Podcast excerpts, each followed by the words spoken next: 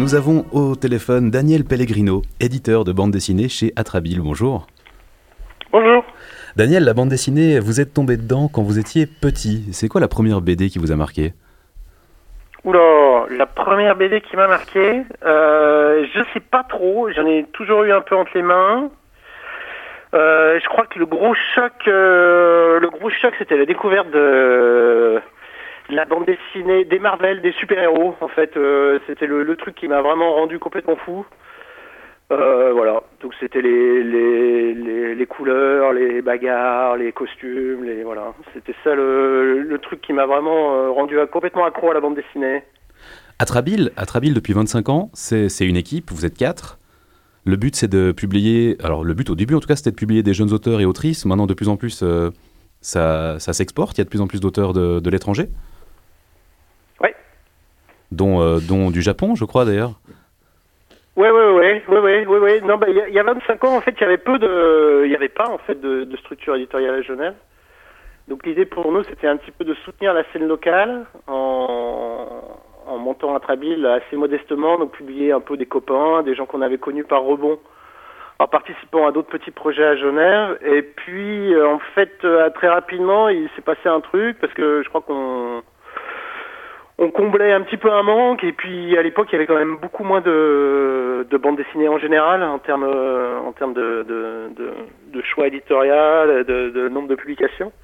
Donc on a été en guillemets assez vite remarqué et puis aussi bien par les par des lecteurs, par des libraires que par des que par des auteurs. Donc euh, très rapidement on s'est retrouvé à publier des auteurs étrangers, euh, des Norvégiens, des Espagnols, euh, voilà.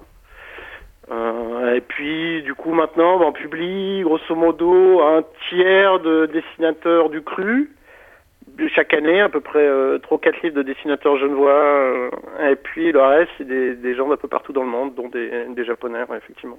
La création d'Atraville, ça s'est fait un peu pendant les, années squat à Genève. Euh, Qu'est-ce qui a changé depuis, mis à part le, nombre peut-être de publications, dans, la manière d'aborder la BD ou, ou peut-être dans le fond de ce qui s'écrit et de dessine en bande dessinée?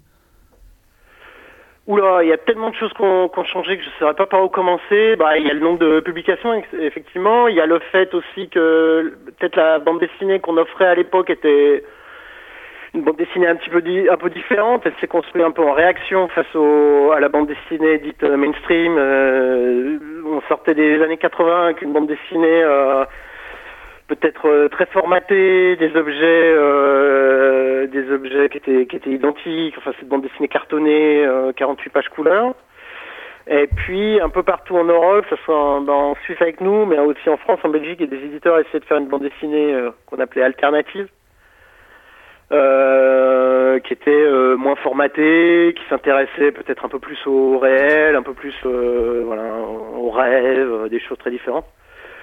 Et puis euh, ça c'est quelque chose qui à l'époque était regardé avec gros yeux par le lecteur à bande dessinée et maintenant qui est passablement accepté, qui a même été complètement récupéré parce que à l'époque je pense la bande dessinée était très scindée entre la bande dessinée très euh, disons de, de, pur divertissement chez les gros éditeurs et une bande dessinée peut-être un peu plus exigeante chez les petits éditeurs. Maintenant on voit que les gros éditeurs s'y sont mis à faire cette bande dessinée dite du réel ou voilà donc ça c'est une des choses qui a changé. Le paysage euh, bande dessinée en fait est sans doute beaucoup moins scindé entre euh, ces deux pôles euh, qui a 25 ans.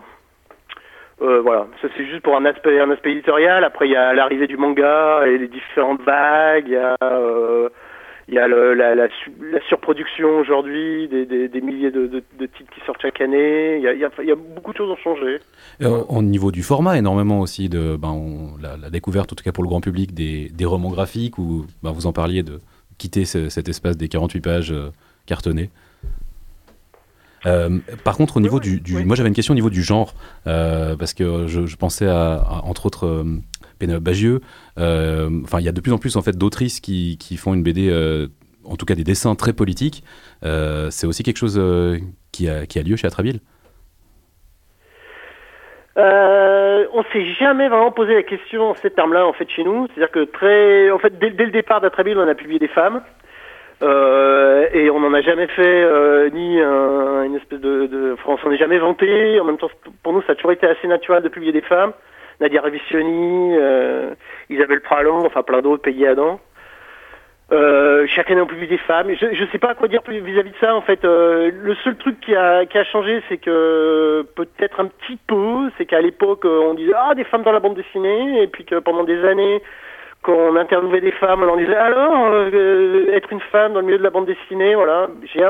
J'espère peut-être que ça change un peu qu'on se posera un petit peu moins ces questions autour du fait d'être une femme dans un milieu soi-disant de mec.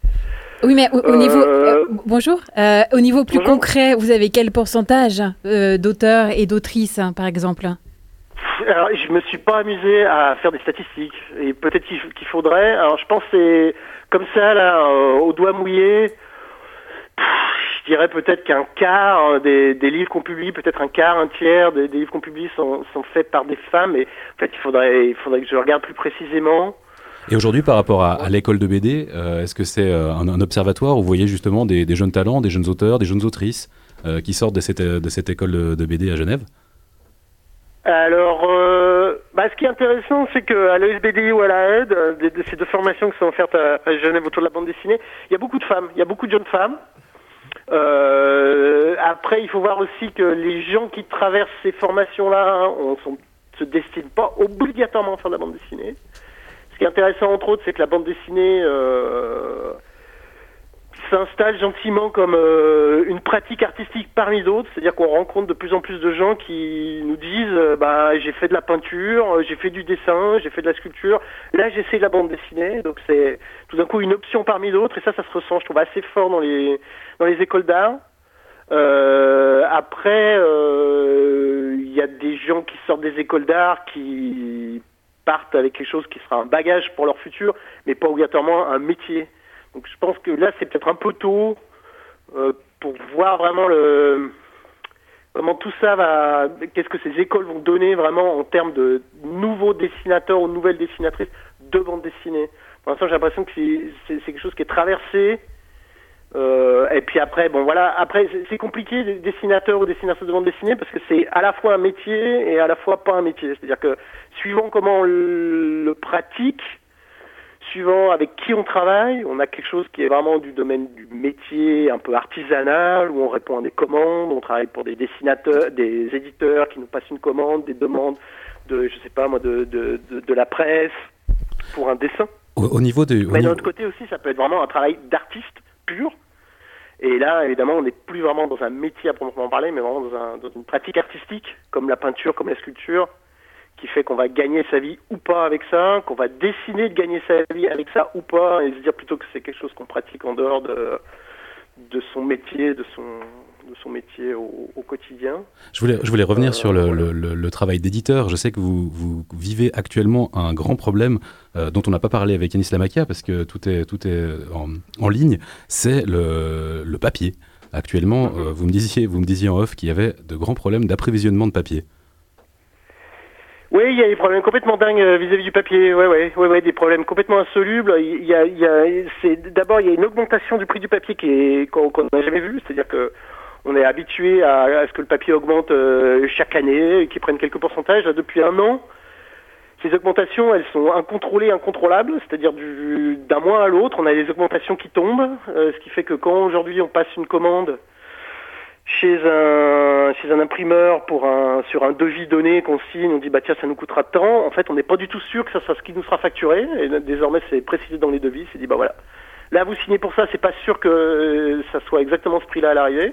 Donc non seulement il y, a une, il y a une augmentation qui est complètement folle, mais en plus on a des problèmes effectivement d'approvisionnement, c'est-à-dire que les papetiers sont tellement euh, sous l'eau qu'ils prennent des commandes qu'ils peuvent plus assumer. Donc ponctuellement, on nous dit bah en fait non, le papier qu'on devait avoir à telle date, bah en fait on l'aura pas déjà que euh, les, délais se sont allongés, c'est-à-dire qu'avant on pouvait passer une commande à un mois, après à deux mois, après à trois mois, on en est plutôt à autour de cinq ou six mois pour, euh, pour passer la commande d'une quantité de papier à travers un imprimeur.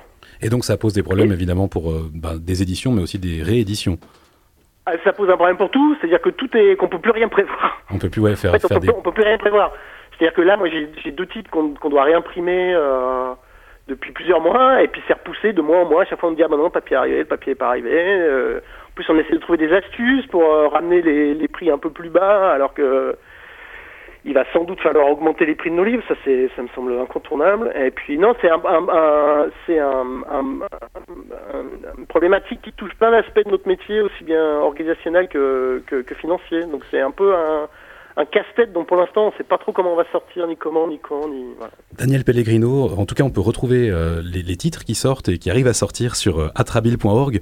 Peut-être euh, juste avant de se quitter, merci encore pour ces réponses, la dernière publication, sur, quoi les, sur quoi les gens, les auditoristes devraient se ruer bah là, on vient de sortir deux livres avec un auteur qui s'appelle Joseph Caglioni, Vénérin, qui est sa vraie nouveauté, La planète impossible, qui était un titre qui était épuisé, qu'on a profité de, de rééditer à l'occasion espèce de science-fiction euh, surréaliste qui aborde plein de thèmes euh, voilà, à travers la, la science-fiction. Voilà. Bah, ça vient de sortir, c'est en librairie. Et c'est super. Et c'est Vénéra et la planète impossible.